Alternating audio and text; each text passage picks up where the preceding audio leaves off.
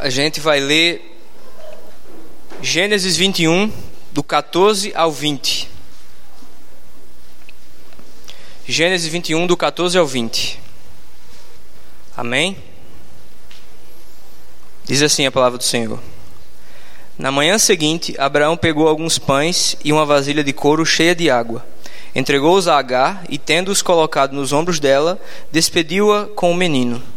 Ela se pôs a caminho e ficou vagando pelo deserto de Beceba.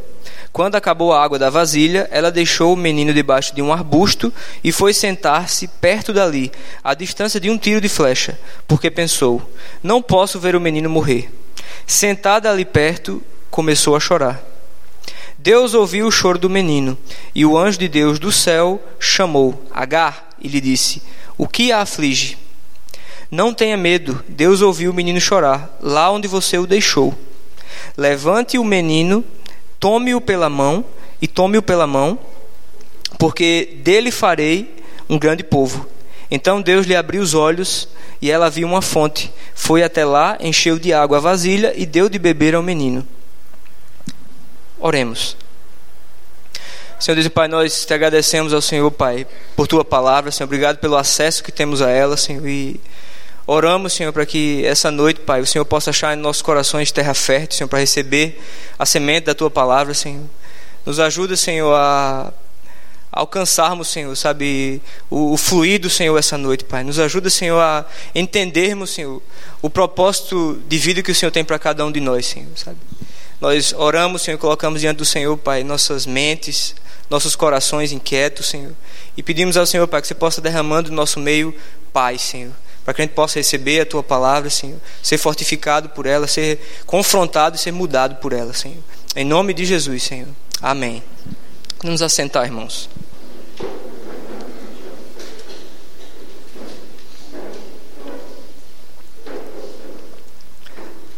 Meus irmãos,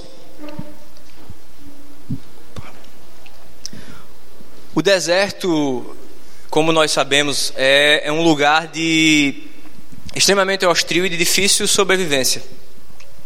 E quando eu li essa, essa, essa passagem aqui, eu me coloquei no lugar daquela mulher, H.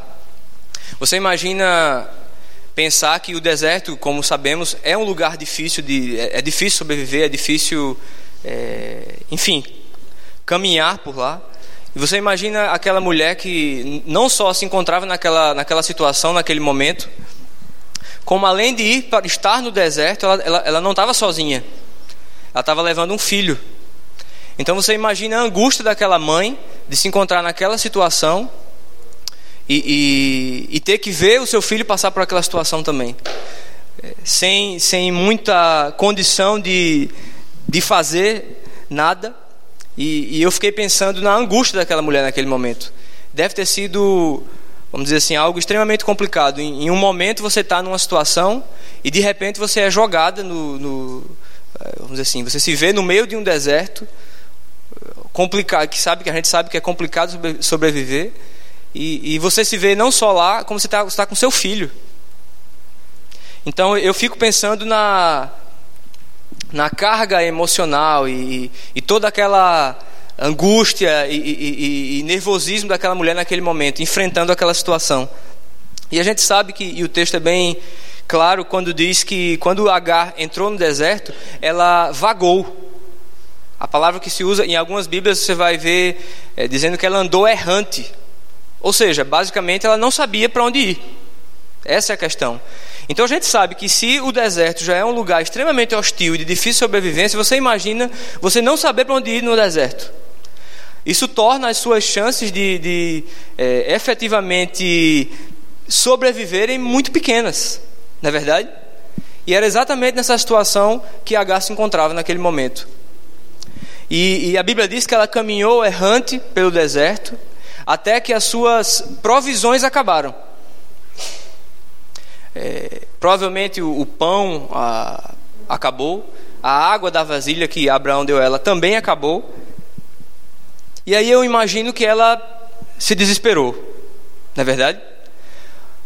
Você imagina você estar tá numa situação daquela, no deserto, o calor tremendo, Você olha para um lado você não vê nada, para o outro lado você também não vê nada.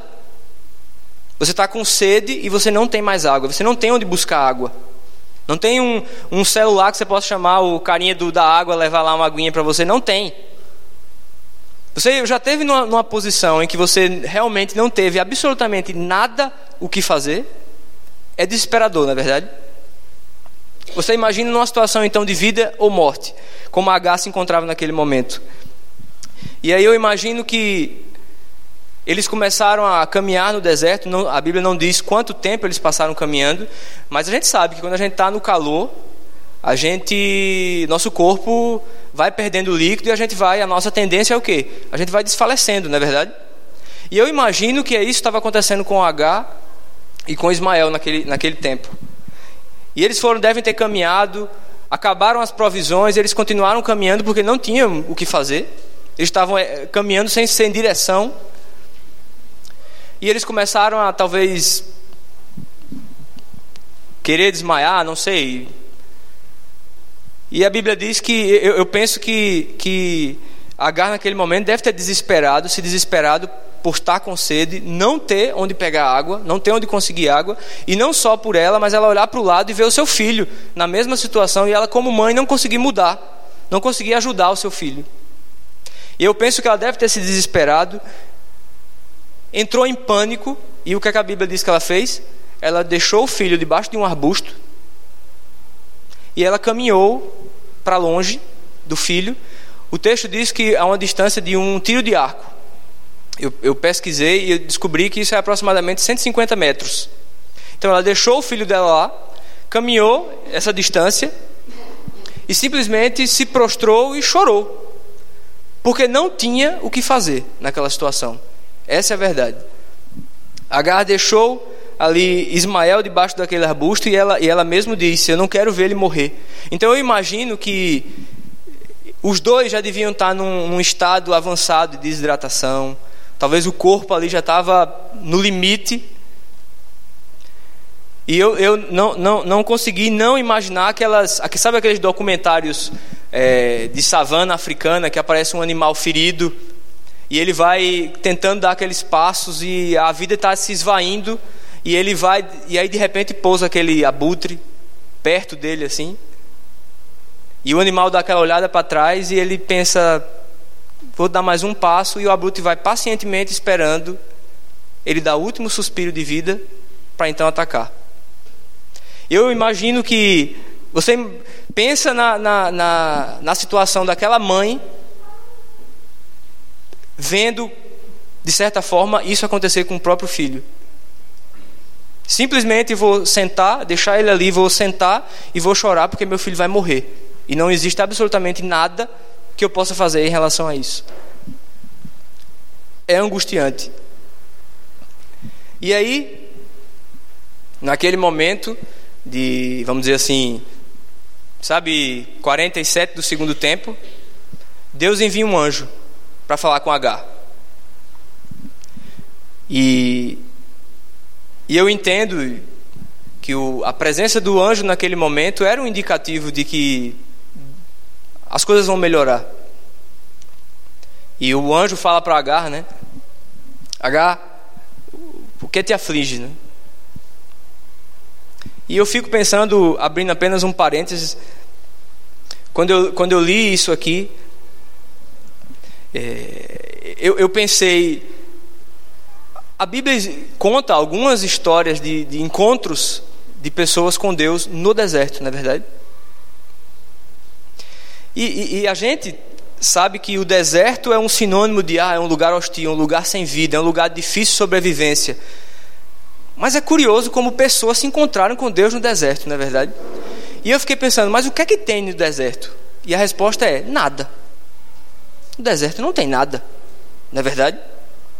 E talvez essa seja a grande sacada da questão. Como não tem absolutamente nada, não tem nada para a gente cobiçar, não tem nada para a gente adorar, não tem nada para a gente para tirar nossa atenção, a gente se encontra no deserto e as nossas necessidades são reveladas. Não tem para onde correr. É a gente e Deus. E quando a gente está numa situação como essa, em que cada célula do nosso corpo pede socorro e deseja e anseia um encontro com o Senhor, as coisas mudam, não é verdade? E aí eu fico pensando, e aí pessoas se encontram com Deus até no deserto. Deus enviou um anjo para Agar naquele tempo. E, e é interessante pensar que o anjo dá alguns comandos para Agar.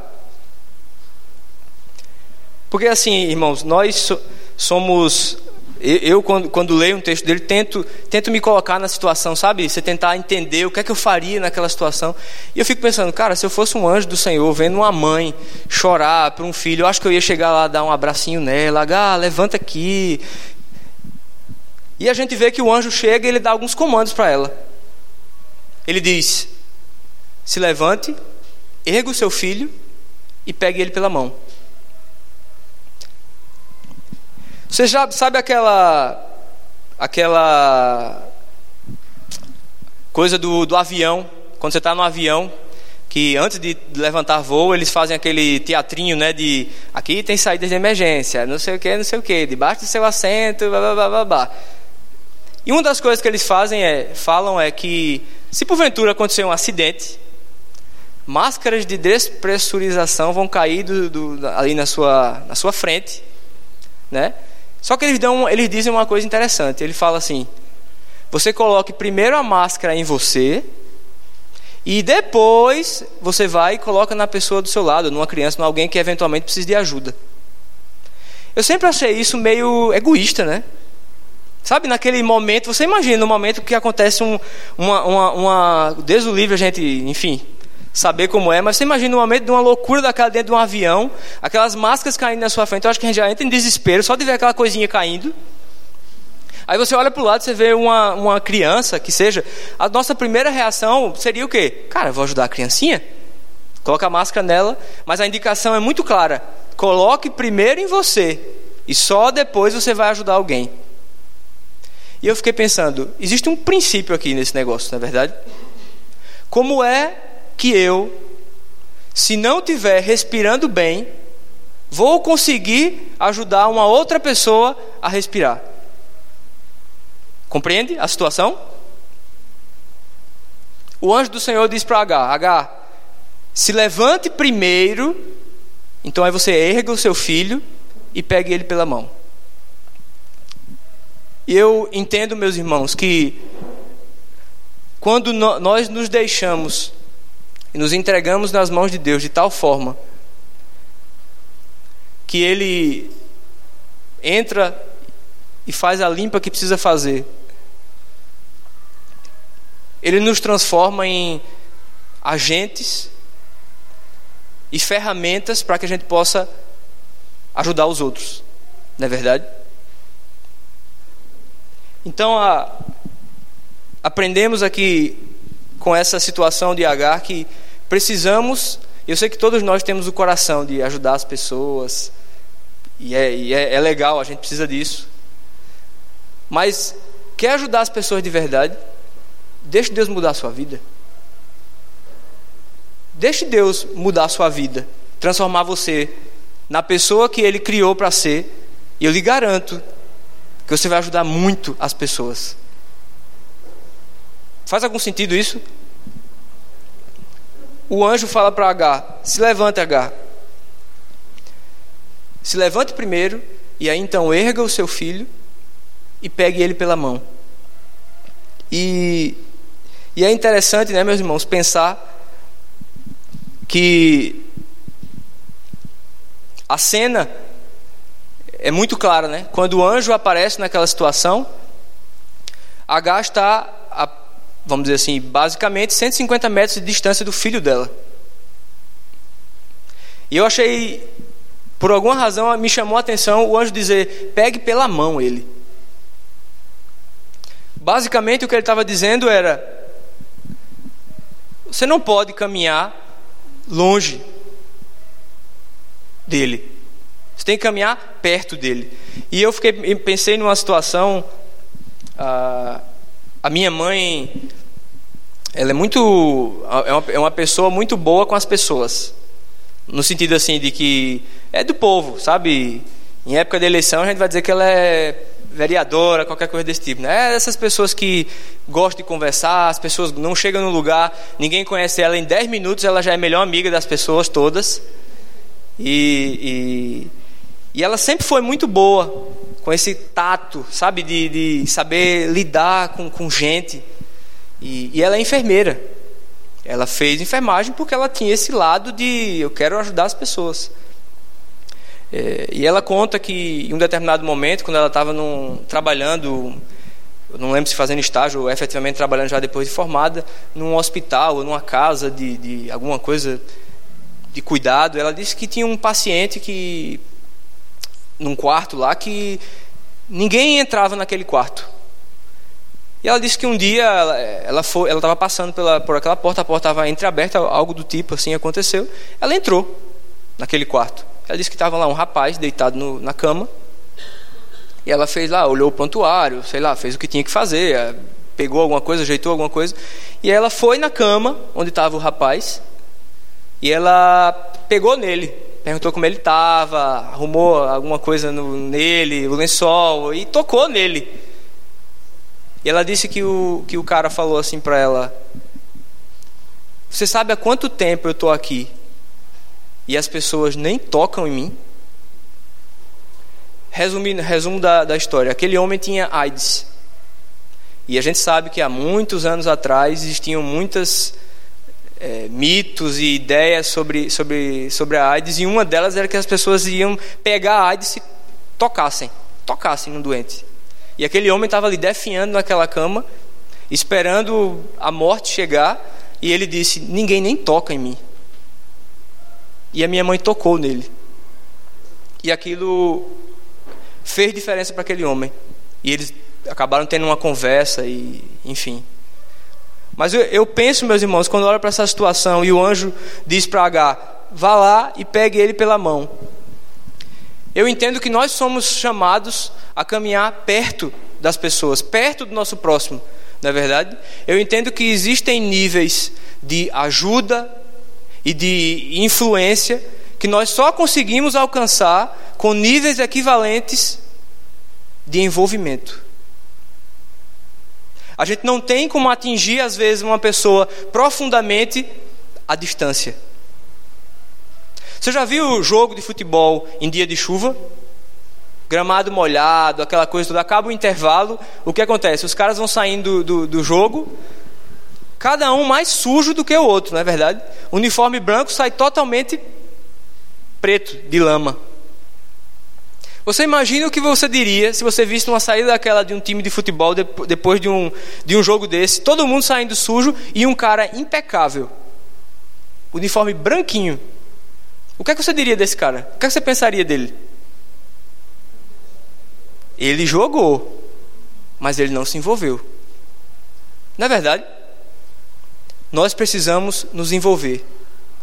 Pegar pela mão significa caminhar perto.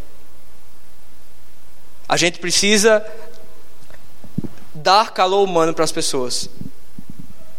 E o anjo ali disse para H: pega o seu filho, tome ele pela mão e ele disse uma coisa interessante.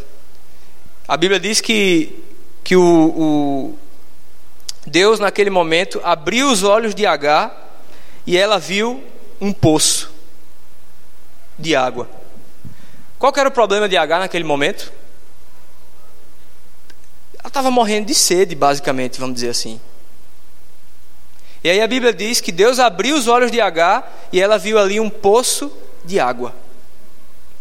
Você imagina a alegria, o espanto, o, o que é que aquela mulher sentiu naquele momento ao ver o poço de água? A Bíblia diz ali no, no início, quando Abraão despediu Agar, que ele deu uma vasilha, né? uma vasilha, um, um recipiente de couro, de um. Com o poço ela poderia encher 50. Você vê que Deus proveu para Agar muito mais do que ela podia até carregar naquele momento. Tudo que nós precisamos, meus irmãos, já foi conquistado na cruz, não é verdade? Deus pode fazer infinitamente mais do que pedimos ou pensamos ou do que nós precisamos. Isso é fato. E é interessante a gente olhar esse texto aqui e pensar numa situação. A Bíblia não diz que aquele poço Deus milagrosamente fez nascer naquele, naquela hora, não é verdade? Porque a Bíblia podia ter dito. Então Agar estava ali morrendo de sede, o anjo chegou e falou: Agar, sei lá como é que Deus faz as coisas. Você é num estalar de dedos, ou o que é que ele faz? E um poço podia ter aparecido lá do lado dela. Mas a Bíblia não diz isso. A Bíblia diz que Deus abriu os olhos de Agar e aí ela viu o poço. Então eu automaticamente penso, sabe o quê? Que aquele poço já estava lá. Entretanto, no alto do seu desespero ali, da sua necessidade, H não percebeu aquilo. Eu volto a dizer: tudo que nós precisamos já foi conquistado na cruz. Tudo. O nosso problema é que muitas vezes nós não percebemos isso. Mas tudo que a gente precisa já nos foi dado através de Jesus.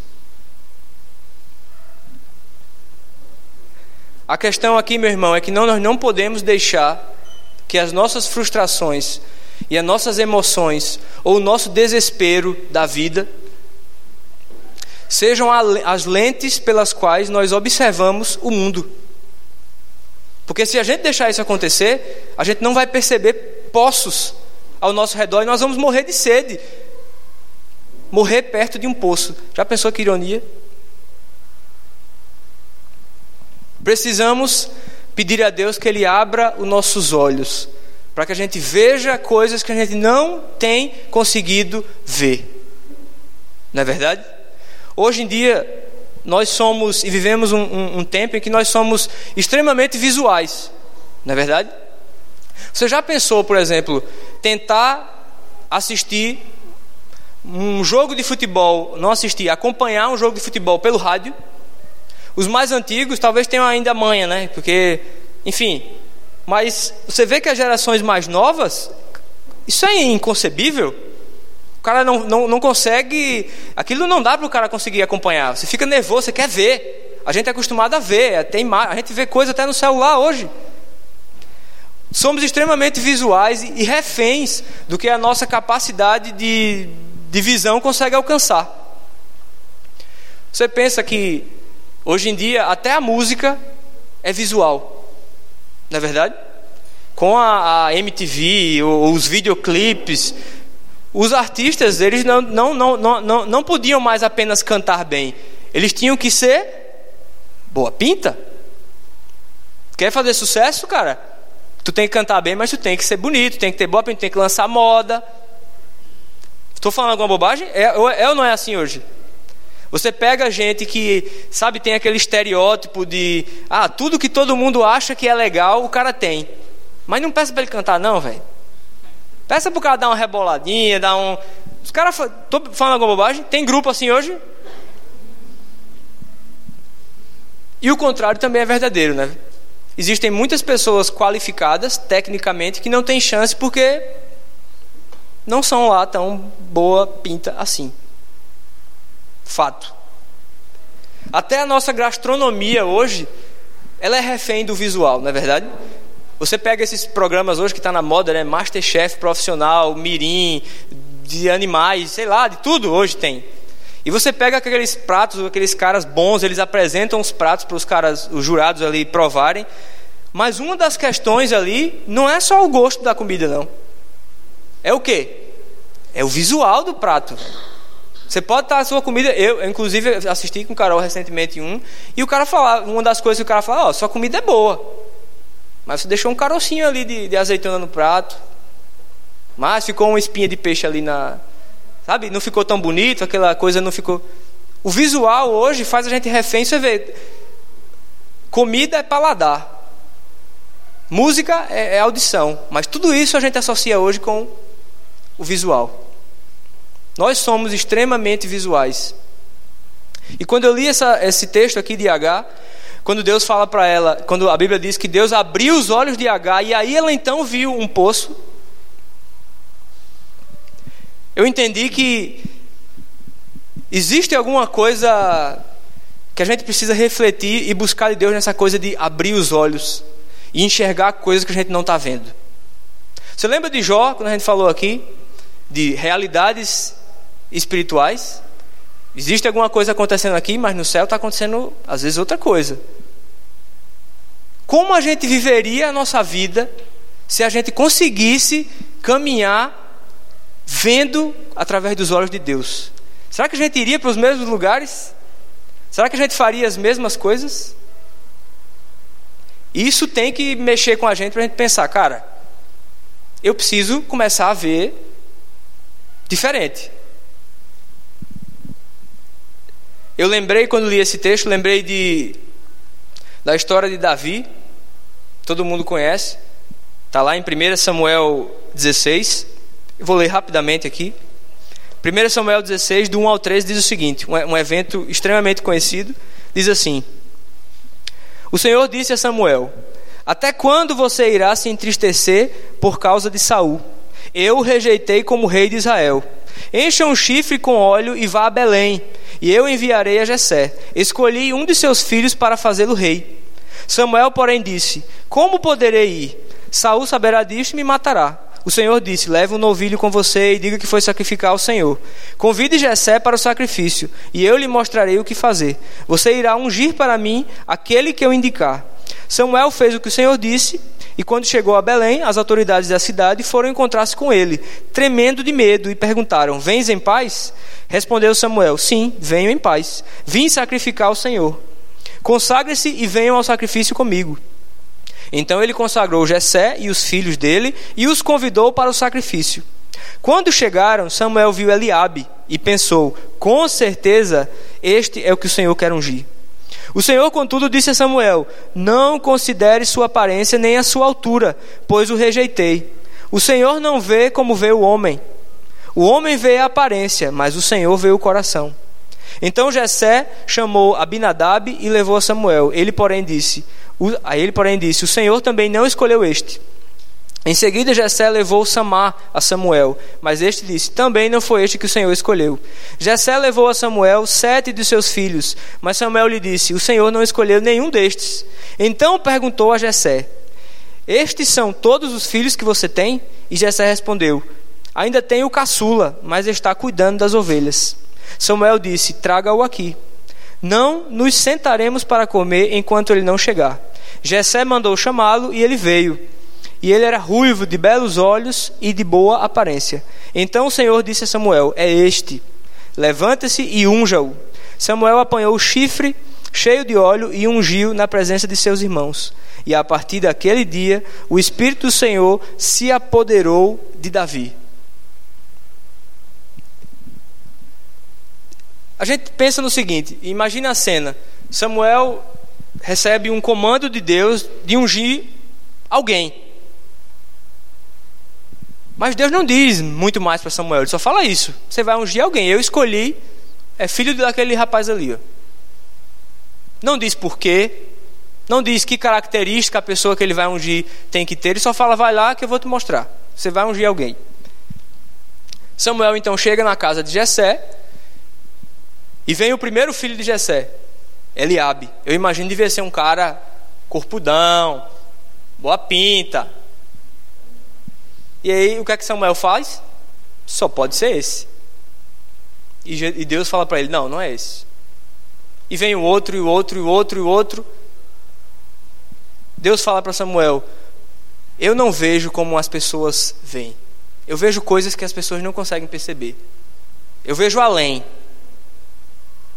Agora você veja, Samuel era um homem de Deus e Deus precisou dizer isso para Samuel. Samuel, eu não vejo como vocês veem, eu vejo além. E se a gente for olhar naquela situação, meus irmãos, aos olhos humanos, Davi era a escolha menos provável naquele contexto, não é verdade? Por, por algumas razões. Se você pegar, parar para pensar, por exemplo, na questão de hierarquia familiar, ele era o último, ele era o caçula.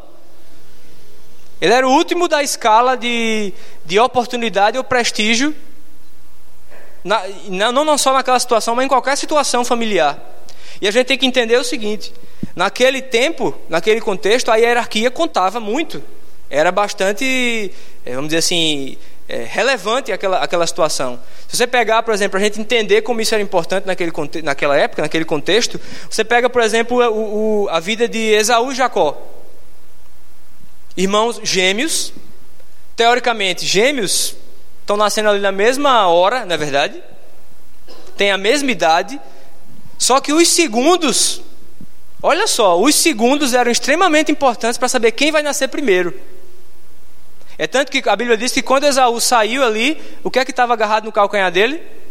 Jacó. Porque ele dizia, cara, esse segundo que ele está saindo na frente faz diferença. Eu quero esse segundo, eu quero ser o primeiro. A hierarquia era importante, aquelas pessoas entendiam isso. O primogênito, ele tinha privilégios por ser primogênito. E Jacó entendeu isso, é tanto que você vai ver que aquilo é, é era, era tão vamos dizer assim, valorizado naquele tempo, você vai ver no texto que, que ah, eles brigavam na barriga já. Eu imagino que vendo quem é que vai sair, sabe, quem vai sair primeiro aqui desse negócio. E você vai ver que isso era tão importante, ficou tanto na cabeça de, de Jacó, que anos depois, quando eles já eram adultos, Esaú volta do campo cansado ali, desfalecendo, e já, a Bíblia diz que Jacó está cozinhando ali um prato de lentilhas, e ele pede aquele prato de lentilha, senão eu vou morrer. Pouco dramático também, né? A gente imagina. E aí Jacó não perde a oportunidade, né? O que é que ele fala? Beleza. Eu dou para você agora, jovem. Mas você me passa o seu direito de primogenitura. Você lembra lá daquele calcanhar? Daqueles segundinhos que eu não consegui? Hoje eu vou virar o jogo. Você consegue entender como era importante isso naquela época? As pessoas valorizavam isso. Davi, olhando por esse lado, cara, ele não tinha a menor chance. Ele era o caçula.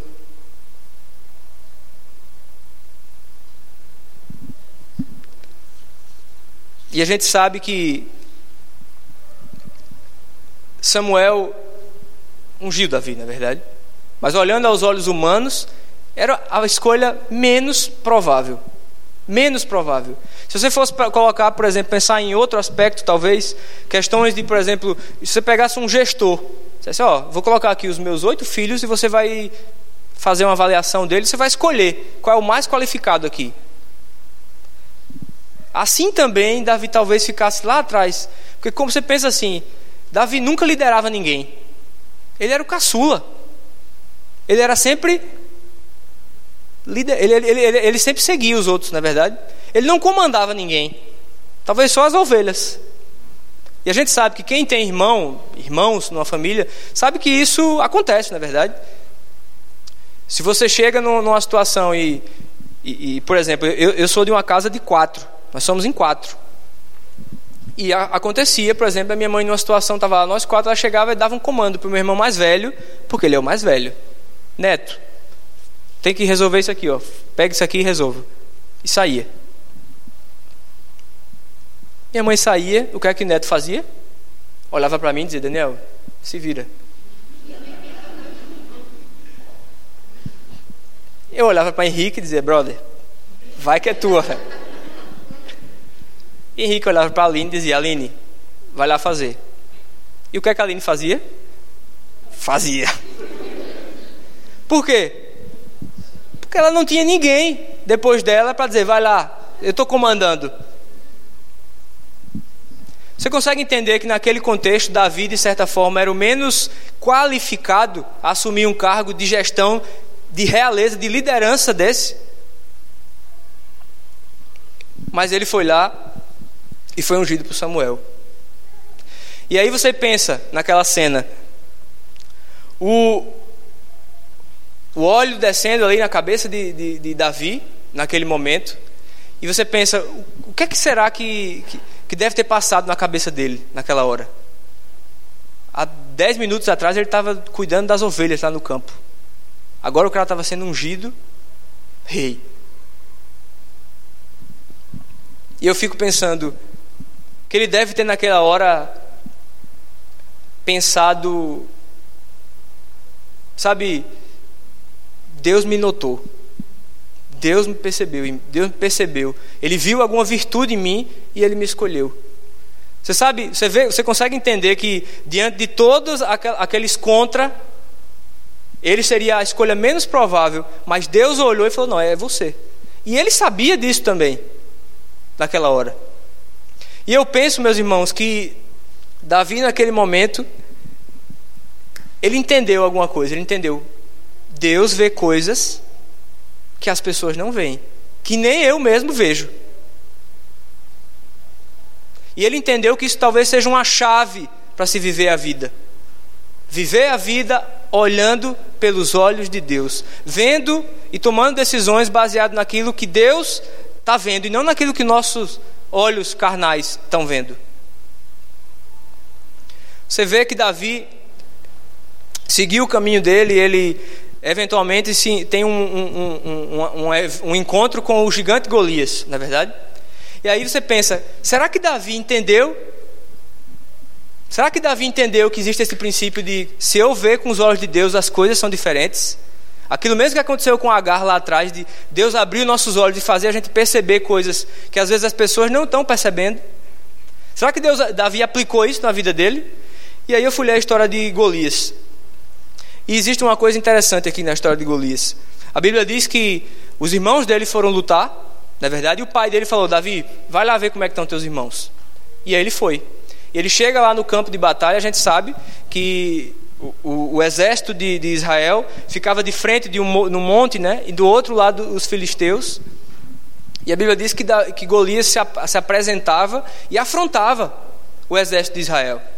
E fazia os caras terem medo, os caras ficavam assustados com o tamanho daquele homem. Ele era imbatível. E todos os dias ele fazia isso. Todos os dias ele fazia isso. E a Bíblia diz que Davi chegou naquela situação exatamente naquele momento. Davi, Golias estava se chegando para fazer o desafio dele. Só que olha só o que, é que a Bíblia diz aqui. Ó. Preste atenção no o versículo. Diz o seguinte: ó. 1 Samuel 17. O versículo pegar exatamente aqui o versículo. O versículo 23 diz assim, ó.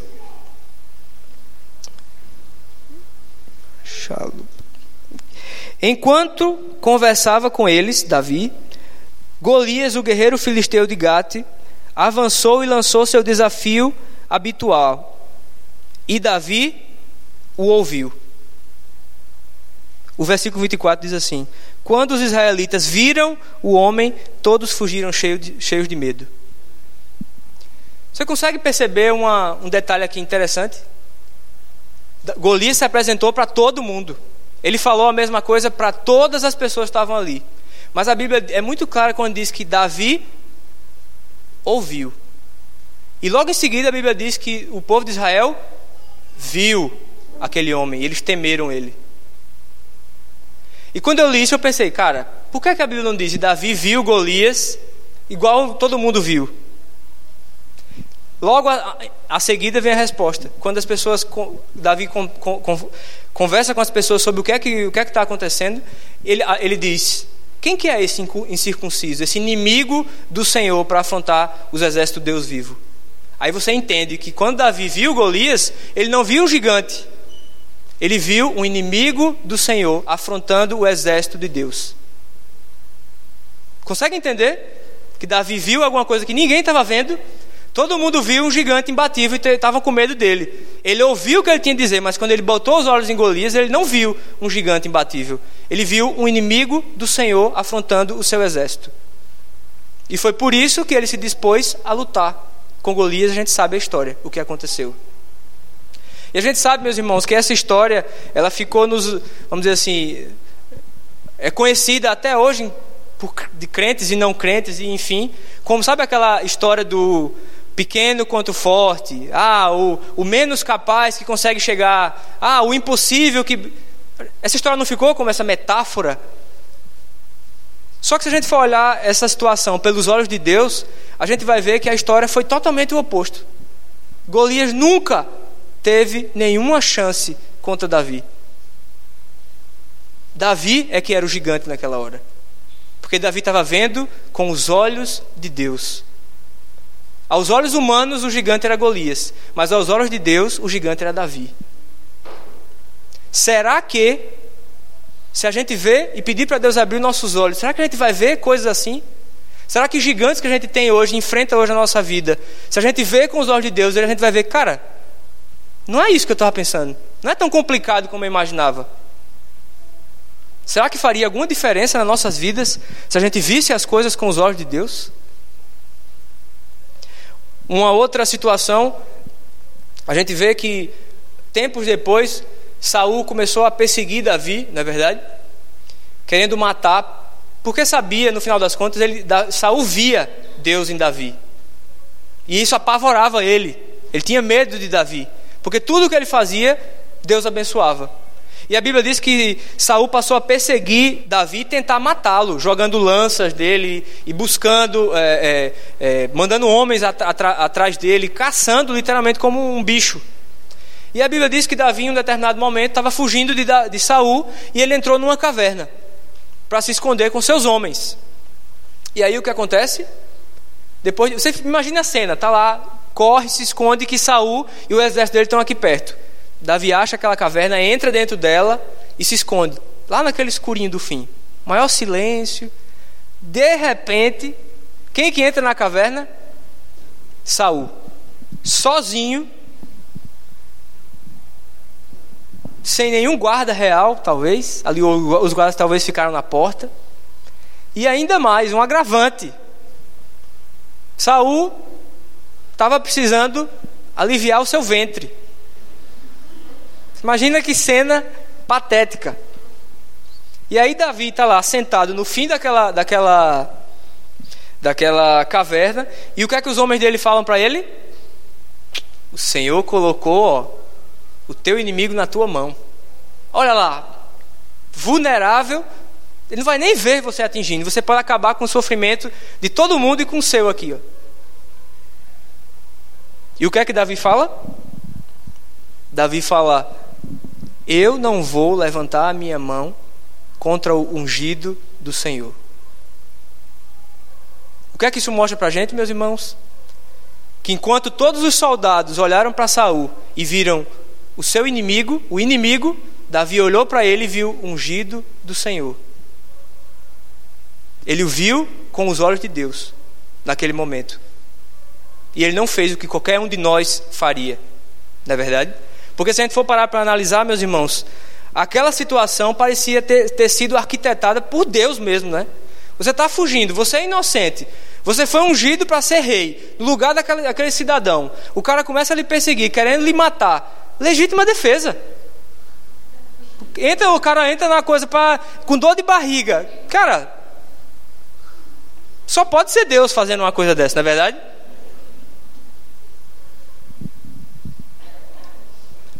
Davi conseguia ver as coisas com os olhos de Deus e ele, e ele mostra para a gente, meus irmãos, que as nossas necessidades, as nossas expectativas, os nossos desejos, eles não podem sufocar o nosso temor do Senhor. O nosso desejo de agradar e fazer a vontade de Deus. Isso tem que ser primeiro. A gente aprende ali com, com Davi, nesses, nessas duas situações, que se a gente caminhar e a gente buscar e pedir a Deus que Ele faça como fez com H, abre meus olhos para que eu possa ver coisas que eu não estou vendo, ver as coisas com a perspectiva de Deus, as nossas decisões vão ser diferentes, as nossas ações vão ser diferentes, os nossos caminhos vão ser diferentes. Porque a gente não vai estar caminhando baseado aquilo, naquilo, apenas naquilo que a gente vê e consegue compreender. A gente vai estar andando de acordo com a vontade de Deus para nossas vidas. Será que nós, hoje, se Deus fizesse agora como fez com H e abrisse aqui nossos olhos, será que a gente olharia para a nossa própria vida e a gente veria coisas que a gente sabe que, cara, esse não, não é esse o caminho? Será que grandes problemas que a gente tem, tem enfrentado e às vezes são empecilhos para que a gente se envolva e faça tantas outras coisas. Será que se a gente, Deus abrisse nossos olhos hoje, a gente iria ver realmente aquilo não é um gigante? Eu só preciso fazer isso, só preciso fazer esse, esse ajuste na minha vida.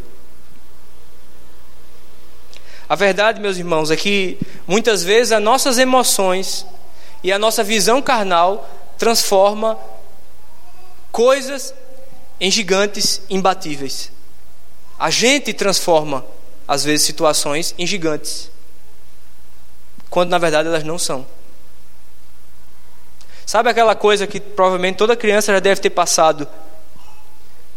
De você estar tá dormindo e você acorda de noite, aí você começa a olhar, observar o quarto em silêncio.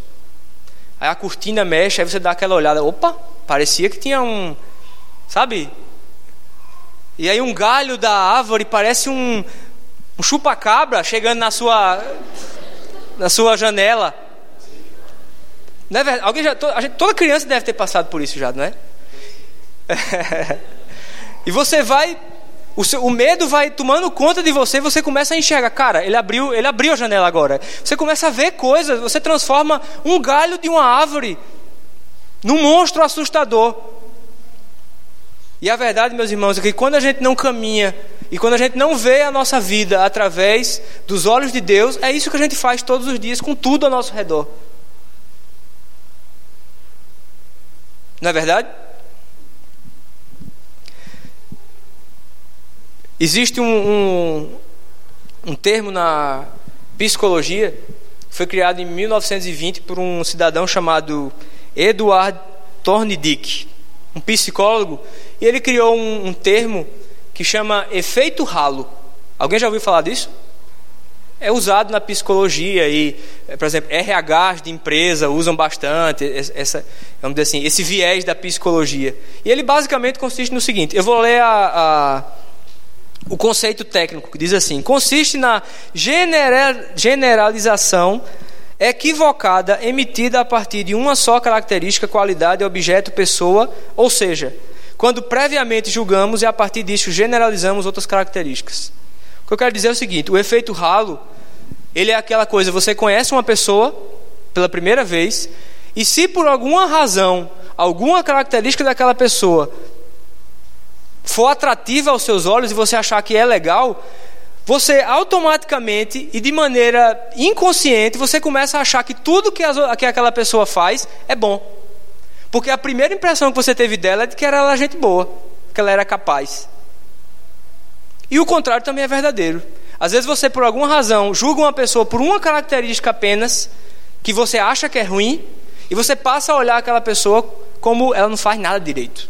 Ela erra tudo. Ela não sabe fazer nada.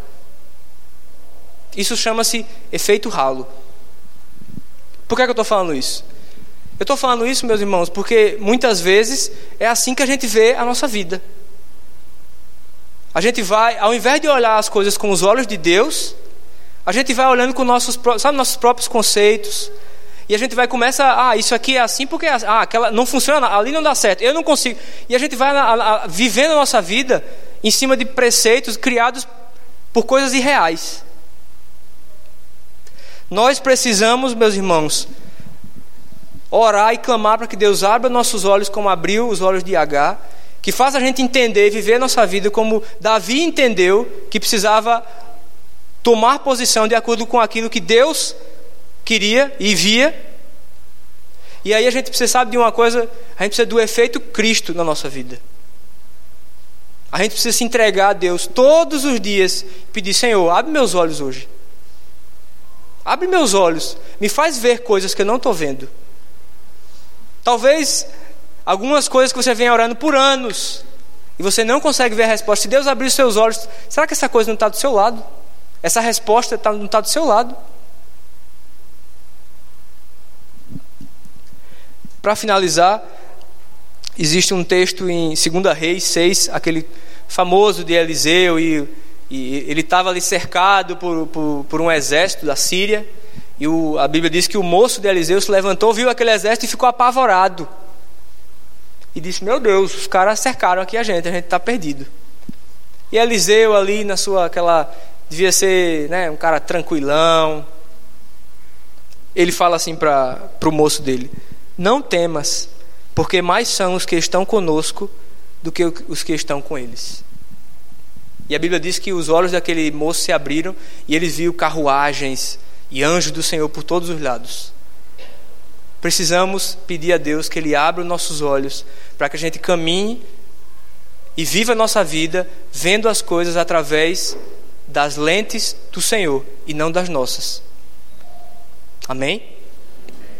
Vamos orar, meus irmãos.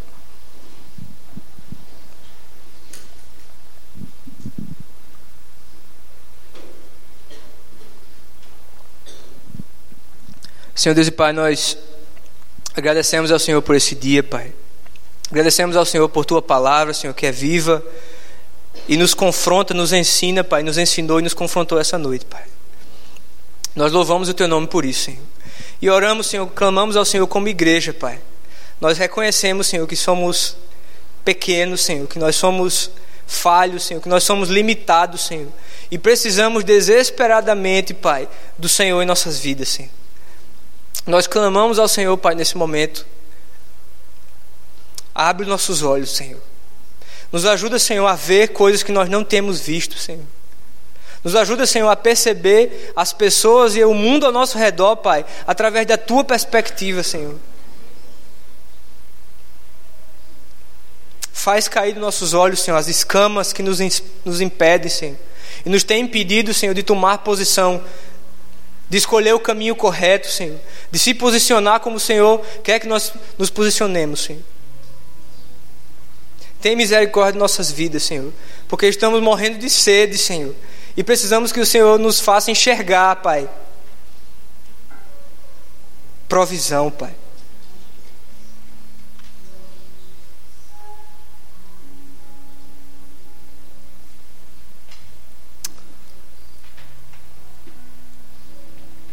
Nos dá a graça, Senhor, de poder ver o Senhor, Pai. De ver o Teu mover, Senhor, nossas vidas e através de nossas vidas, Senhor.